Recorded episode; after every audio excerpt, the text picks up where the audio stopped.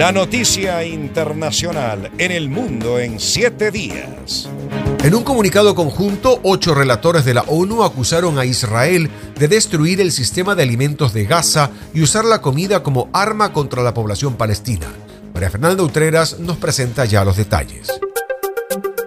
Además del peligro de muerte o heridas por los bombardeos israelíes, Gaza enfrenta otro grave riesgo, la hambruna. Según la clasificación integrada de fases de seguridad alimentaria, una iniciativa de Naciones Unidas y otras agencias de ayuda que analiza la gravedad de la crisis de seguridad alimentaria en el mundo, más de medio millón de personas en Gaza se encuentran en la fase 5, que establece condiciones catastróficas, la más grave de riesgo de hambruna. De acuerdo con la cadena internacional de noticias BBC, la fase 5 se caracteriza por hogares que experimentan una falta de alimentos extrema y agotamiento de sus capacidades de afrontar la situación. Por esta razón, ocho relatores de la ONU acusaron a Israel de destruir el sistema de alimentos de Gaza y usar la comida como un arma contra Palestina. Según el documento emitido por el Organismo Mundial, de las personas en el mundo que se enfrentan a hambruna o hambre catastrófica, el 80% está en Gaza. Israel lanzó su ofensiva tras los ataques del grupo extremista Hamas del pasado 7 de octubre, que mataron a cerca de 1.200 personas en el sur de Israel. Además, cerca de 100 de los 240 rehenes que fueron secuestrados y llevados a Gaza siguen en cautiverio.